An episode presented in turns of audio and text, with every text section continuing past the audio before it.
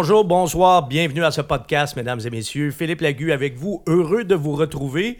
Aujourd'hui, en plus, vous avez hein, le, le modèle tout garni, le full package, comme on dit en bon québécois. On n'est pas deux, on est trois. Nicolas Mayou avec moi, Nicolas Salut, qui est toujours au rendez-vous. François Prudhomme, Bonjour, bonjour. salut François. François qui a fait l'essai du Subaru Crosstrek. Et là, ça, c'est un véhicule, il faut que je vous le dise, là, un véhicule dont on avait très, très hâte de vous parler. Pour plusieurs raisons. Premièrement, dans, les- le, dans le trio ici présent, il y a un fier propriétaire d'une Subaru Crosstrek. 2018, Nicolas? 2018. Flambant. Acheté- ouais, Encore oui. fraîche. Encore fraîche. Acheté? Acheté en novembre 2017. en novembre 2017. Bon, co- combien de kilométrage maintenant à peu près, là? 5300. Bon, OK. François qui l'a conduit récemment. Dans je- les deux versions. Alors, euh, les- CVT et manuel. Et je l'ai conduit également en version CVT, en hiver évidemment, parce qu'une cross-trek, on essaye ça. L'hiver, ça ajoute au plaisir et ça nous fait apprécier encore plus la voiture parce qu'elle est comme euh, cousue main pour, euh, pour l'hiver. C'est vraiment une voiture faite pour ça. Et en plus, faut que je précise aussi que François, qui est juste à côté de moi, ici présent, François est aussi, comment dirais-je, un disciple de la marque Subaru, parce que toi-même, François, tu as eu quoi, 3, 4 WRX? Euh, deux WRX, euh, une euh, Impreza et. euh, Les Outback, on les compte cinq, plus. Ouais, 5, 6 Outback. Les Outback, vous avez eu les modèles de toutes les générations. Presque tout, ouais, je pense peu près tout- depuis 98. Le ouais. véhicule de la famille. là. Ouais, Oui, voilà, T'es pas un vrai disciple si t'as pas eu de brat. Ah, voilà, voilà. Ah, En il, plus- il me manque la, la, quoi, la communion. En plus, François puis moi, on est, on est assez vieux pour euh, avoir connu ça. Alors, on aurait pu en avoir une, potentiellement. Avec les chicken seats. Oui, c'est ça, exact. Bon, alors, on va aujourd'hui vous parler avec grand bonheur de la Crosstrek. On avait hâte de le faire, ce podcast-là. Ce qui est important de dire pour commencer, c'est que la Crosstrek vient d'être renouvelée. Alors, chez Subaru, on a fait une démarche étapiste, comme on le fait tout le temps. On renouvelle d'abord l'Impreza, ensuite les modèles plus sportifs, les versions euh, plus épicées, WRX, STI, et on a complété le cycle en renouvelant tout récemment la Crosstrek. Bon, d'abord, euh, on peut régler une affaire tout de suite. Sur le plan esthétique, on peut pas dire qu'il y a, pas de révolution mais, mais- là. Mais avant, Philippe, comme tu fais souvent, peux-tu juste nous dire qu'est-ce que c'est la Crosstrek? Bon, on va y arriver. Mais je voulais quand même qu'on regarde sur le plan esthétique là, pour dire que, ouais, Ah, c'est. c'est- C'est- Ça ressemble beaucoup à l'ancien Ça modèle. a on été renouvelé, mais on est toujours dans la même euh, approche globale. ouais, mais c'est, ça prend un œil d'expert pour différencier le modèle Oui. actuel de l'ancien modèle. Oui. On est d'accord, Oui, hein? oui. Il faut suis d'accord savoir avec regarder ça. l'avant et l'arrière. C'est, Oui. c'est une évolution, c'est pas une refonte. Voilà. Exact. Hein, disons les choses euh, telles quelles. Puis oui, tu as raison, François, c'est vrai que c'est important de mettre ça en contexte. Alors, on va le- pour ceux et celles qui nous écoutent, qui ne sont pas des experts en automobile, bon, une Subaru Impreza, c'est quoi? Une Subaru Impreza, c'est le modèle compact de la gamme Subaru. Compact, on parle de d'une concurrente des Honda Civic, Toyota Corolla, Chevrolet Cruze, Ford Focus, Hyundai Elantra. Bref, vous voyez le format à peu près là. Et l'Impreza se décline en versions plus sportives, qui sont les versions un peu mythiques, la WRX, la STI, mais elle se décline également en version qu'on pourrait appeler aventurière. Et ça, c'est Subaru qui a été le précurseur de ça avec l'Outback. L'Outback qui était une Subaru Legacy familiale, mais qui était un peu plus haute sur pattes. Puis on y avait mis des, des bas de caisse, puis on avait changé la décoration extérieure. Puis ça avait l'air finalement... Ça ressemble étrangement à la Crosstrek euh, des Ben années oui. 97. Mais c'est la même Voilà. recette, c'est la même recette. Voilà. Il y a déjà eu d'ailleurs une Impreza Outback. Il y avait une Legacy Oui. Outback à l'époque, il y avait Oui. une Impreza Outback. Là, on, est, on a changé carrément le nom Outback. D'abord, il n'y a plus de Legacy familiale, il y a juste la Outback. Et là, on s'est dit, bon, ben, pour l'Impreza, on va lui donner un nom à elle toute seule aussi. C'est la Crosstrek. Fait que la Crosstrek, autrement dit, là, vous prenez une Subaru Outback, vous mettez ça dans la sécheuse, puis ça donne une Crosstrek. Ben, c'est une Impreza, Oui, 5 c'est une portes, Impreza, oui, oui. euh, surélevée, Ouais. hein, avec une. euh, Capacité de remorquage, euh, puis capacité de remorquage un petit peu plus, euh, un petit peu plus puissante aussi. euh. Légèrement, mais il faut comprendre que c'est des Subaru, ça ne demeure pas des véhicules euh, spécialisés pour le remorquage. Non, non, effectivement. dire, mais euh, bon, on, 1000 par- on parle à peu près de 1500 livres pour 1500 la. Crosstrek. Des besoins euh, de base. Voilà. Bon, ben, c'est 1500 livres quand même. hein? C'est Ah oui, mais tu fais pas du gros camping de luxe avec ça. Non, là. mais c'est une compacte. Oui, Tu sais, à un moment donné, il Absolument. faut, être raisonnable dans ses attentes aussi. là. Tu sais, Voilà. Si tu veux plus que ça, t'achètes plus gros, t'achètes plus puissant. Bon. Alors voilà, on a fait, je pense, la mise en situation bien, bien, bien comme il faut. On a euh, expliqué aux gens c'est quoi vraiment une cross-trek. Alors autrement dit, c'est une Impreza familiale.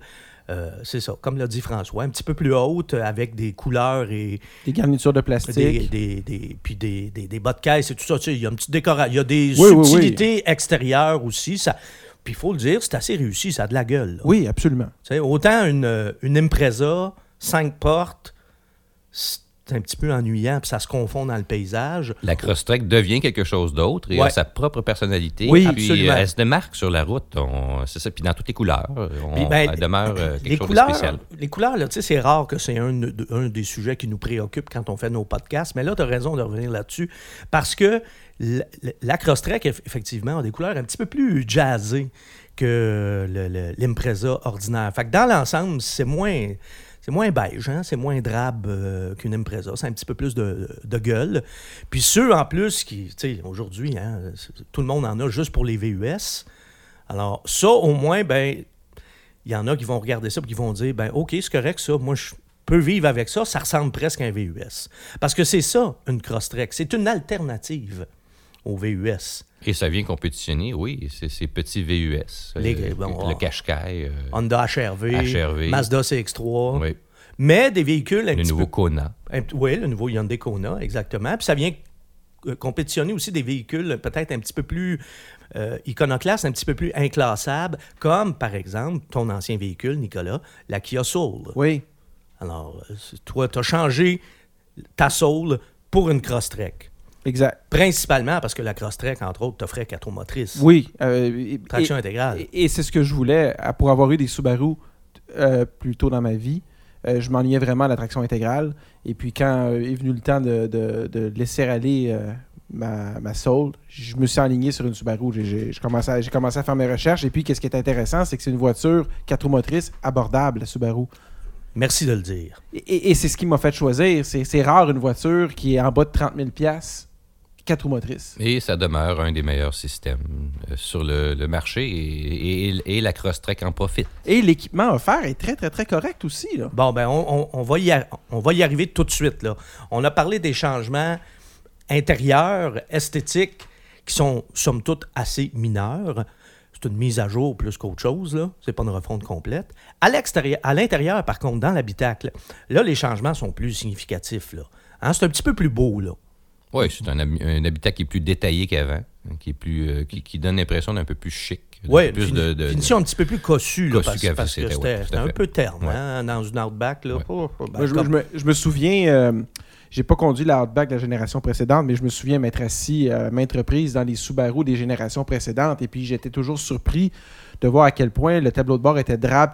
Ah, les Impreza, Ah, c'était d'une- épouvantable. solitude épouvantable. Et, et- et dans la Crosstrek, je n'ai pas cette impression-là. J'ai vraiment l'impression d'avoir une voiture de son époque. Oui, plus. Oui, oui, tout à fait.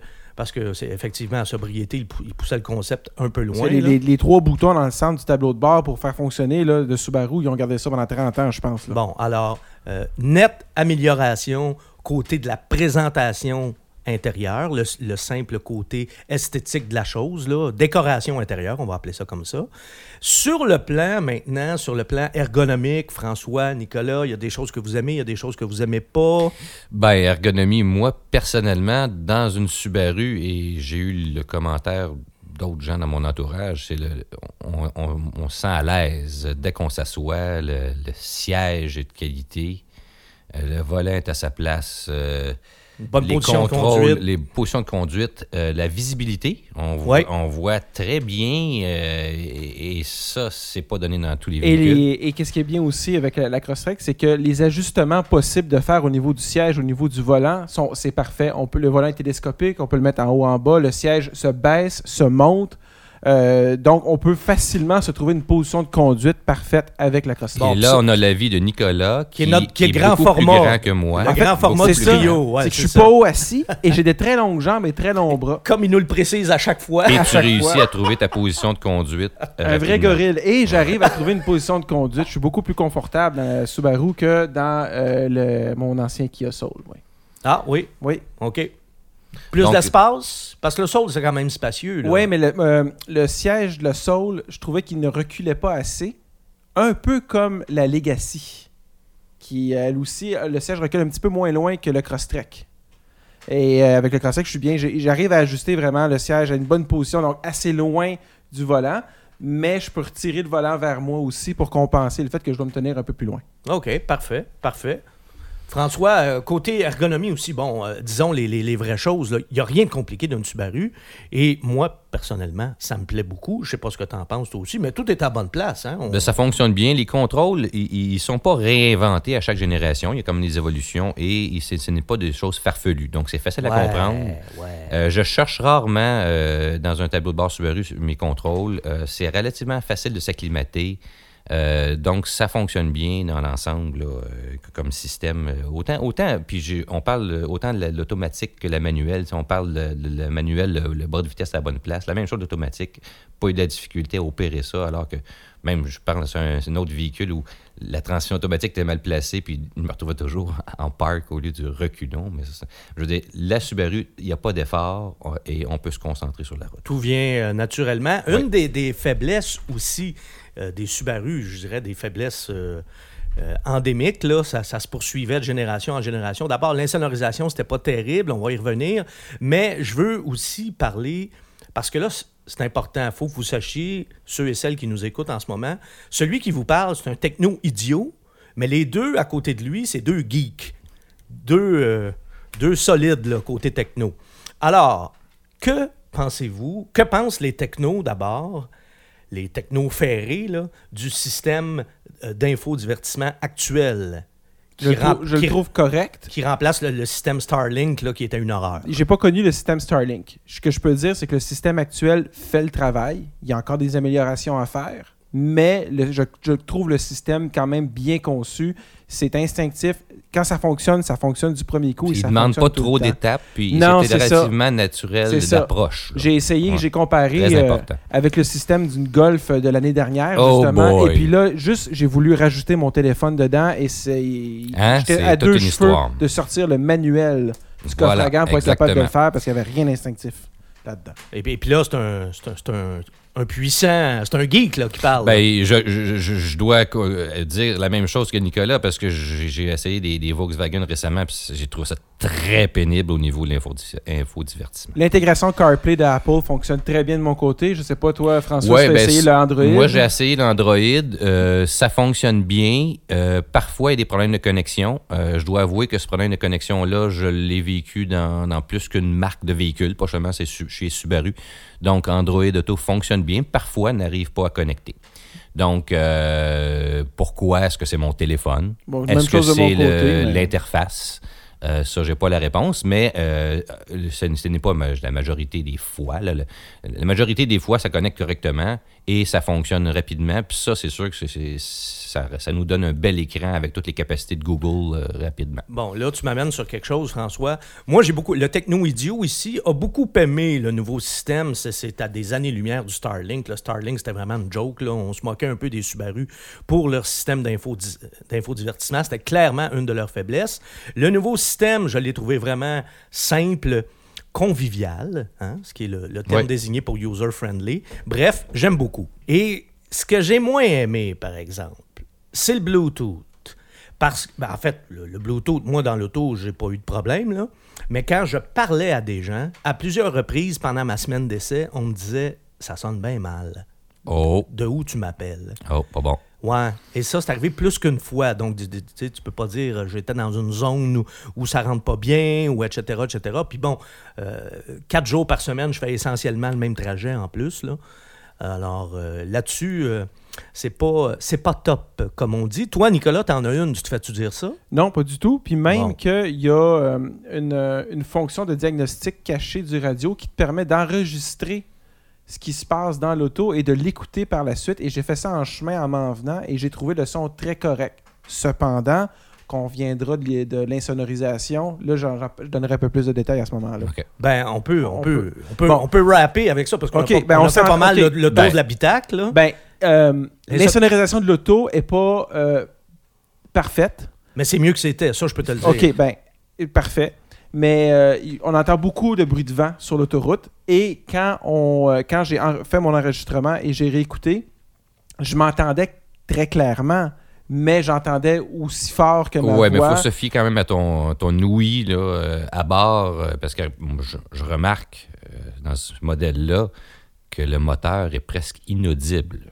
Hein, Ça, c'est quand même. Mais c'est- mais c'est vraiment juste les bruits de vent. On- la carrosserie génère beaucoup de bruit de vent sur l'autoroute et c'est ce qu'on entend. Mais il y a eu euh, bruit de roulement euh, presque nul et euh, moteur à peu près inaudible, à part peut-être quand il est froid. Là. Ouais, puis il grogne quand t'accélères. Ouais, la, un la- la peu, CVT, mais, oui, mais non, tu c'est sur l'autoroute, euh, Oui, oui, oui, ouf, tout à fait. Tout euh, à Mais à fait. n'importe quelle vitesse sur l'autoroute, c'est comme s'il n'y avait pas de moteur qui Mais tournait. ça, je suis d'accord, effectivement. On tu n'entend pas la mécanique de l'auto, on entend Et le, le- et- le et- vent. et il faut comprendre aussi, ça, ça, ça laisse peut-être plus la place aux autres bruits. C'est sûr qu'on entend plus le vent à ce moment-là, les bruits aérodynamiques. là. Mais là, moi, je veux vous amener sur quelque chose, puis on, on va conclure euh, l'intérieur de la voiture avec ça. L'espace de chargement aussi, hein? Oui. Tu sais, dans cette catégorie-là, je regardais tantôt, il y a un seul véhicule qui est plus logeable que la Crosstrek, là, dans les mini VUS, là, puis c'est le Honda HRV. Ah, c'est surprenant, le- l'espace du coffre euh, est, est très bon. Donc, sans baisser la banquette arrière, on a déjà un coffre euh, très intéressant. Ah, certifié Euh, Costco, le coffre. Là. Bon, voilà. ben ça, c'est beaucoup. Et quand on baisse les bancs, ben, c'est modulable. On peut faire ce qu'on veut pour euh, les plus grosses charges. Donc, à ce niveau-là, le véhicule est très pratique.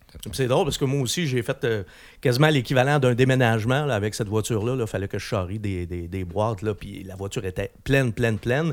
Et j'étais euh, assez surpris, effectivement, de la capacité de, de chargement. Puis j'étais content d'avoir la Crosstrek plutôt qu'un de ces petits VUS qui sont finalement pas très logeables. Si je, si je compare mon Kia Soul qui avait absolument euh, zéro logement là-dedans, là, euh, Ou Mazda CX-3, là, côté Oui, rangement, oui, le là, CX3 c'est- qui est petit. C'est pas terrible. t'as à peine la place pour un sac d'épicerie, ça, ça a Voilà. longueur, puis c'est tout. Là. Ouais, ça, c'est pas certifié Costco, hein, Non. Mazda CX3, je peux te le dire. je peux te le dire. Bon, parfait. Alors, ceci euh, nous amène maintenant à parler de ce qui se trouve sous le capot. Et qu'est-ce qu'on retrouve sous le capot, mon cher François? 4 cylindres de 2 litres, hein? c'est bien ça? Voilà, 4 cylindres, 2 litres, 152 chevaux. Euh, un couple de 145 livres pieds euh, à 4000 tours minute. Euh, c'est un moteur euh, qui est bien, euh, je dirais Adéquat. adéquat, Ça, je pense que tu as le bon mot, là. euh, mais il faut, il faut expliquer que le moteur a quand même deux, euh, un peu deux personnalités. Là. Il, y a, il y a la vie de tous les jours euh, qui se passe à 2000, 3000 tours. Et si on veut plus de puissance, il faut savoir qu'il faut monter sensiblement en régime pour obtenir plus. Ça, ça- on parle d'être entre 4000 et 6000 tours. Qu'est-ce que ça amène? Ça amène deux réalités différentes. Ça amène une réalité par la CVT qui, elle, euh, facilement passe de ces deux plages-là. hein, on y va doucement, la CVT fait bien son travail, très efficace. Donc, on peut euh, circuler sans que le moteur s'emballe trop. Si on veut plus de puissance, la CVT va amener le moteur dans le régime de 4000 à 6000 tours et on va obtenir un peu plus de puissance et ça fonctionne bien.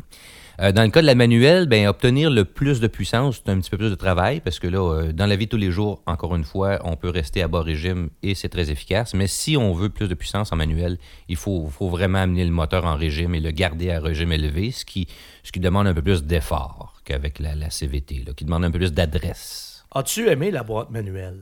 J'ai beaucoup aimé la boîte manuelle. Euh, c'est une boîte que j'ai trouvée facile à opérer. J'ai trouvé que les rapports étaient bien étagés. J'ai trouvé que c'est un véhicule qui se conduisait bien dans la vie de tous les jours. C'est-à-dire que dans la vie de tous les jours, on ne fait pas des accélérations qui sont rapides. Là. On n'insiste pas. Donc, est-ce qu'on peut aller rapide? On peut euh, avoir une, accélération acceptable sans mettre le moteur à des régimes élevés? La réponse est oui. Et sur l'autoroute, euh, on tourne aussi à des, rapports euh, normaux. Donc, j'ai bien aimé cette transmission-là, mais il faut noter qu'au niveau de la CVT, on a un bon produit qui, qui, est plus, qui répond mieux, hein, plus rapidement, qui donne l'impression, la CVT donne l'impression d'un peu plus de puissance. Puis toi qui es un adepte des CVT, là. Ben, c'est une bonne. C'est une bonne CVT parce que si on, justement on veut faire des accélérations normales, le, moteur n'a pas à s'emballer, on a une réponse très rapide de puissance. Donc on obtient tout de suite un résultat.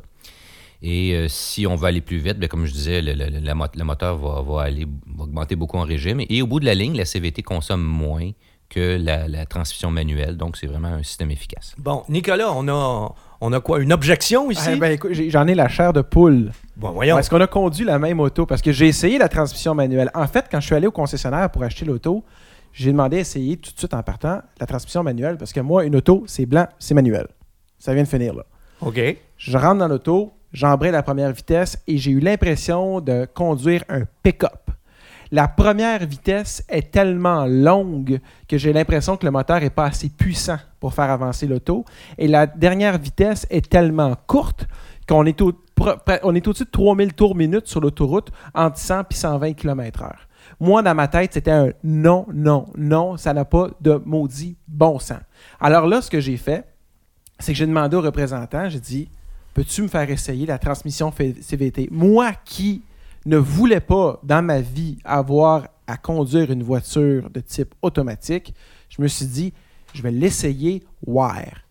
Je suis entré dans la voiture et lorsque je suis sorti, j'ai pris mon premier élan pour sortir du stationnement, la voiture m'a semblé à peu près 200% plus légère à Ça, conduire. C'est une impression de plus de puissance avec la CVT. Et en fait, c'est que la, la, entre guillemets, la première vitesse de la CVT est beaucoup plus courte que la première vitesse manuelle, vu que théoriquement une infinité de vitesses. Là, c'est des vitesses, des vitesses virtuelles. C'est ça. Alors, la voiture s'élance facilement, rapidement, et sur l'autoroute, on est en deçà des 3000 tours. On est autour de 2000, 2200 Ah oui, fait. tours tours sur l'autoroute.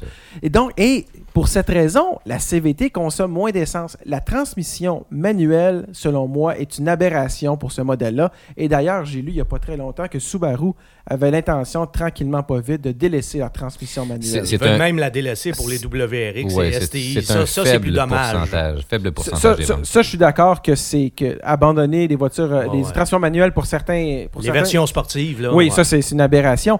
Mais c'est vrai que la transmission manuelle, moi, je l'ai trouvée complètement absurde. Mais on est dans une ère où les moteurs eh, sont optimisés pour des transmissions automatiques, des CVT. Oh, oui, on le sait que les boîtes Euh, manuelles, ça va c'est disparaître. c'est la façon. priorité. Les boîtes manuelles, c'est un faible pourcentage des ventes. Et ce que tu as vécu, c'est normal. c'est ce, ce qui est un peu désiré aussi, c'est que le produit euh, phare, c'est la transmission CVT ou automatique. Je ne recommande pas de prendre la transmission manuelle sur la Subaru Crosstrek. Et ça, c'est un fan des transmissions manuelles qui dit Ouais, ça. là, je trouve Oui. ça- Mais, ben, ben, pour en avoir, con- pour avoir conduit plusieurs modèles de différentes, c'est pas les pires dans le, c'est- acceptable. Bon, au, mo- au moins, vous vous entendez tous les deux pour, euh, C'est que la CVT est la meilleure des deux. pour les, Ah ouais, pour les vertus de la CVT, Ouais. effectivement. Et moi, je ne je peux pas arbitrer ce débat-là non plus, parce que moi, la manuelle, je ne l'ai pas conduit. J'ai conduit seulement la, la CVT. Euh, Permettez-moi d'ajouter juste mon petit grain de sel, par exemple. Moi, j'ai les CVT, contrairement à, vous deux. Je déteste ça. Encore cette semaine, j'ai une voiture qui a, une boîte de, de- de vitesse automatique à variation continue, donc une CVT, et j'aime pas ça. Il n'y a rien à faire. Mais moi, cette semaine, je conduis une voiture de luxe qui a une boîte manuelle CVT. Ça, c'est encore plus inapproprié, c'est encore plus inadapté. Mais dans une voiture comme la Subaru, je vis très bien avec ça. Quatre cylindres, le moteur à plat en plus. J'ai toujours trouvé, moi, que c'est un moteur qui s'adaptait, qui se mariait très, très bien aux boîtes automatiques. Depuis, tu sais, ça fait Toujours. 27 ans là, que je conduis des, euh, des Subaru. Là, et j'ai toujours trouvé que c'était un bon fit avec les, euh, les boîtes automatiques. Et avec une boîte CVT, ben, effectivement, je suis forcé d'admettre que c'est un, c'est un heureux mariage. Et côté consommation, là, on arrive vraiment dans le, dans le plus important. Là. Ça vous a donné quoi, mes chers amis? Alors, de mon côté, j'ai remarqué que la voiture dans le tableau de bord m'indiquait toujours une consommation inférieure à ce que je calculais rendu à la pompe. Ah ah! Et, et- et ce que tu as vécu, j'ai moi euh, vu, la même chose avec deux modèles, euh, donc la manuelle et la CVT m'ont donné euh, ce même comportement d'un affichage supérieur euh, à ce qu'on calcule en vérité. Donc, dans mes, euh, dans mes calculs, j'ai remarqué que si, dépendamment si c'était exclusivement de la ville ou de l'autoroute, la marge d'erreur était un peu plus grande. Quand c'est exclusivement de la ville, je faisais jusqu'à 1,3 litres au 100 km de plus qu'indiqué. Et sur l'autoroute, ça pouvait varier entre 0,5 à 0,8 litres au 100 de plus que ce qui est indiqué dans le tableau de bord. Alors, tout à fait. De mon côté, moi, j'ai obtenu des résultats qui affichaient euh, dans le tableau de bord euh, un litre au 100 de moins que ce que j'ai calculé. Et en termes d'essai, c'est un mélange de route euh, et de ville. Et j'ai obtenu ben, des, résultats différents selon la transmission. La transmission manuelle euh, me donne une consommation de 10,5 litres au 100 km. Et au niveau de la CVT, j'ai mesuré 9,3 litres au 100 km comme consommation pendant l'essai. De mon côté, avec euh, j'ai eu plus de chances de calculer exclusivement de la ville. Ça, ça veut dire je pars de chez moi, je traverse le pont, je travaille à Montréal, je reviens, je stationne l'auto. Donc, c'est exclusivement de la ville et j'étais à 11,3 litres au 100 avec euh, la CVT. Calculé, OK. Calculé à la pompe. Si tu fais juste la ville. Si je fais exclusivement de la ville. Si tu fais juste la route, là, tu calculais aussi? Si tu J'ai fais fait- juste l'autoroute? J'ai fait juste l'autoroute, mais j'ai pas calculé à la pompe parce que je j'ai pas vidé mon réservoir, mais le tableau de bord m'indiquait du 8,5 litres au 100. Exclusivement de l'autoroute. On parle de Ben ça, ça cadre un peu avec ce que j'ai eu à 9,3 si on rajoute un litre. Ouais. Bon, puis vous voyez, moi, je suis plus paresseux que vous autres. Moi, je fais juste me fier au tableau de bord. Je me donne pas le trouble de la calculer parce que je sais que vous allez le faire. Merci. mais j'ai- non, non, mais je l'ai quand même noté, là. Tu sais. Parce que officiellement, c'est toi, François, qui teste cette voiture-là. Mais bon, je l'ai eu moi aussi, puis je voulais pouvoir donner mon, euh, mon son de cloche, puis j'ai noté mes, euh, mes consommations. Puis c'est ça, ça, ça oscillait entre 9,3 litres et 9,8 litres au 100 km, mais là, on parle d'une combinaison euh, ville et route. Et ça, c'était ma lecture au tableau de bord. Et il faut quand même mentionner que c'est en période hivernale. Aussi, merci de le dire. Oui, Qui- oui, qui- oui. Qui quand même ajoute sur la consommation. Oui, oui, absolument. Puis il faut quand même dire aussi que c'est une consommation qui est inférieure à la presque totalité des, des mini VUS. Ça consomme quand même moins qu'un Mazda CX3. Ben, je pense qu'il y a juste le Honda HRV qui est à peu près là, aussi économique, Dans qui consomme eaux, aussi peu c'est acceptable. que ça. oui. Là. Ouais. Pour le reste, là, euh, tu sais, c'est- quand même. une- En fait, la, la Crosstrek, cette, cette, euh, cette génération-là de la Crosstrek est probablement celle qui, a consommé le moins. C'est très, très acceptable. Ça consomme moins qu'un VUS. C'est une consommation de, de voiture. Et pour ça, je pense que c'est un argument de plus pour la Crosstrek quand on considère, quand on se dit, ben, c'est peut-être mieux ça qu'un petit VUS. Euh, Ça fait partie des raisons pour lesquelles je pense que c'est mieux qu'un petit VUS, effectivement. Effectivement. Alors, bref, euh, voilà, on a fait le tour pas mal euh, côté mécanique. On peut euh, regarder rapidement côté comportement. Côté comportement, moi, je, veux, vais, je vais vous amener sur ce terrain-là en disant que l'Impreza, moi, c'est une voiture que j'ai toujours adorée. C'est des voitures qui ont toujours eu des bons châssis. Le châssis, c'est la base d'une voiture. Si tu as un bon châssis, tu as des grosses chances d'avoir un bon comportement routier. Si tu fais le reste comme il faut, suspension et tout ça, tu mets euh, la monte pneumatique appropriée et tout et tout. Et ça se dément pas. La Crosstrek, hein, ça reste quand même une Impreza. Et c'est une voiture qui est agréable à conduire. Je ne sais pas si vous êtes d'accord avec Je suis tout à moi. fait d'accord. Moi, Pour, avoir- pour avoir fait des longues distances, je me suis jamais senti fatigué d'avoir conduit dans l'auto. Ou, ou, tu sais, un peu le dos endolori où tu descends et tu fais comme Ah, je suis content d'être. Non, non, tu n'as pas le, le besoin de t'étirer en arrivant à destination. Toi, Et, tu me- et- et c'est- une des conséquences aussi. euh, il y a une amélioration avec la nouvelle plateforme au niveau de la suspension euh, qui améliore le, le confort euh, définitivement, qui, qui fait en sorte qu'on n'a pas l'impression d'être dans un petit véhicule. On a une tenue de route euh, bonne, mais en même temps quelque chose de conciliant qui va accepter des bosses, des trous sans qu'on ressente chaque imperfection Et- de la route. Et fait intéressant, les sièges de la Crosstrek sont un petit peu plus mous que ceux de l'Impreza. Bon, bon, petite observation. Petite valeur Ce ajoutée. qui aide un peu aussi. Et justement, fait au à noter aussi que les gens doivent savoir, les sièges en tissu euh, sont plus confortables que les sièges en cuir, qui eux sont fermes et qui n'offrent pas le même confort. Donc, si on aime les sièges plus fermes, euh, un peu à l'allemande, je dirais, on irait plus du côté du cuir. Et si on, veut un peu plus de, de moelleux, on y va du côté des sièges réguliers qui sont, qui sont très bons. Les sièges réguliers sont mes préférés dans ce véhicule-là, autant au niveau du confort que du support aussi. Support latéral et supérieur. Les sièges en cuir étant un peu glissants, on n'a pas le même support latéral. Support latéral, moi, ça m'amène à parler de, de comportement, mais vraiment au sens, euh, au Routier. sens propre du terme, au sens routier du terme.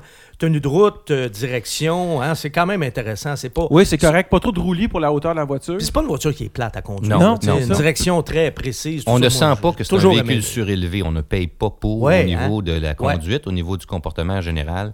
Il euh, faut mentionner aussi que ce véhicule-là a, euh, en hiver, un comportement plus sûr que la majorité de ses concurrents. Bon, et ça... Euh, ça, c'est pas donné sur des petits véhicules à court empattement. Et le Crosstrek se démarque quant à la, sûreté, la, tenue de route, là, mais on parle d'une traction. Ah, la motricité, c'est exceptionnel. Une motricité meilleure, traction et, on, peut comparer avec plusieurs d'autres véhicules. Euh, on, peut accélérer, même quand c'est glissant, le système va faire le travail. Quand on accélère en tournant, le système va le supporter. Euh, versus d'autres systèmes qui sont toujours en train de freiner une roue ou bloquer. Et, euh, d'autres systèmes aussi où l'arrière va chasser dès que on accélère un peu. Il y a un équilibre dans ce système-là et la Crosstrek est, est, un véhicule sûr, un comportement vraiment sécuritaire en hiver. Bon, puis il faut le dire, dans la neige, là, il y a la Crosstrek, puis il y a les autres. Ah oui, tout à fait. Il n'y a rien qui accote ça. Regardez les modèles concurrents encore, j'y reviens encore, le Mazda CX-3, Honda HRV, Nissan Qashqai. Je veux dire, il n'y a rien dans la neige qui est aussi efficace dans ces véhicules-là. Il n'y a rien qui se compare à la traction intégrale de Subaru. C'est phénoménal. Moi, écoute, la première fois que j'avais conduit une Crosstrek, première génération, je l'oublierai jamais, c'était dans une des plus grosses tempêtes des cinq dernières années. C'était phénoménal. Puis toi, Nicolas, dans la neige, es-tu satisfait de ton expérience jusqu'à maintenant? Premier hiver. As passé ton premier hiver je avec l'ai euh, acheté et je me suis dit, j'espère que cet hiver, il va neiger. Ah, eu ton il a neigé. Et j'ai été très, très, très, très, très content. Le bon hiver. Le bon hiver. Ben, en fait, j'ai pas vraiment remarqué quoi que ce soit parce que j'ai pas eu l'impression qu'il y a eu d'hiver cet hiver en auto. Je prenais l'auto, je partais, peu importe les conditions, je me posais pas de questions, je conduisais sans vraiment donner plus d'attention que j'ai l'habitude de faire en été avec la voiture. Voilà, où tu veux, quand tu veux. Et voilà. Ah non, mais ça, c'est. Je me rendais à destination. La seule chose qu'on sait, c'est qu'une voiture 4 roues motrices, ça freine pas aussi bien que ça accélère, donc le freinage n'est pas amélioré, mais... Mais, Nicolas, as-tu besoin d'une pelle? Oui, mais ça, c'est une autre histoire. Est-ce que c'est de, de, ta faute? Oui, je pense que c'est de ta faute. Parce que moi, j'aimerais dire hein, que avant de déménager sur ma rive sud, dans mon 450. J'ai quand même habité à Montréal. J'ai resté, entre autres, sur le plateau, endroit où on ne déneige pas, et je n'ai jamais pelleté de ma vie avec une Subaru. Jamais. Peu importe le modèle. Alors, l'hiver, il y a vraiment. Puis, tu sais, la, la Crosstrek, faut que je le dise, moi, dans la neige, c'est le meilleur véhicule que j'ai conduit. Point barre. Mais je suis d'accord avec toi. En 27 ans. Ça, c'est. Puis dans mon cas, c'était complètement de ma faute de toute façon. C'était volontaire. Bon, c'est ça. Alors, ceci, euh, on, va, on va essayer maintenant de, tirer le portrait global de ça. Euh, je pense que si on mettait une note sur 10, on n'est pas loin, loin de la note parfaite. Hein? La perfection n'existe pas. Il y a deux trois, petits, deux, trois petits trucs, mais quand même, il n'y a rien de majeur. Moi, je donnerais, je donnerais un 8, 8, Ouais, 8, 5, ouais. Ah, moi, je vais être plus généreux que vous autres, les gars. Moi, je vais en 9. Oh! Ah oui, vraiment. Ah oui. Oui, parce qu'en plus... Ben écoutez, moi, peut-être plus. À 9, moi, moi j'aurais une version de turbo compressé. ah ouais, à 9, tu me donnes 25 chevaux, c'est ça? Non. Ou 20 chevaux. Moi, 50 de plus. Même pas, moi. À 9, tu me garantis qu'elle est fiable. Ah. Parce qu'on le sait, chez Subaru, il y a eu des petits problèmes avec le moteur. Là. On va voir ça. Ouais, On va il y a juste ça. Là. Les Impreza, le, parcours n'est pas sans tâche de ce côté. C'est important de le dire. Mais bon, en même temps, c'est un problème qu'ils connaissent. J'ose espérer que les correctifs ont été apportés. Là-dessus, à suivre. Mais heureusement, il y a des publications comme le Consumer Reports et le Protégez-vous qui nous donnent leur juste de ce côté-là. Mais sinon, la Crosstrek, hein, je pense qu'on est trois ici, doit être pas mal, pas mal d'accord. Bon, il y a deux propriétaires de Subaru à cette table, mais il y en a quand même un qui en a jamais acheté une de sa vie. Je les ai juste essayé, conduit au cours des, des 27 dernières années. Et puis, écoute, moi, j'ai été vraiment, encore une fois, emballé par cette voiture-là. Je pense qu'en en fait, on pourrait terminer comme ça. On pourrait dire que c'est la meilleure Crosstrek qui a été faite à ce jour, ah parce que c'est, la plus, c'est, quand même la plus raffinée. Cette dernière évolution-là euh, euh, vaut, la peine et, fait une différence sur l'ancienne. Et, si tu permets, je vais terminer en donnant des prix pour qu'on ait une idée ah de combien ça ben coûte une Crosstrek. faut tellement terminer avec ça. Alors, euh, le prix de base d'une Crosstrek, c'est 25 535.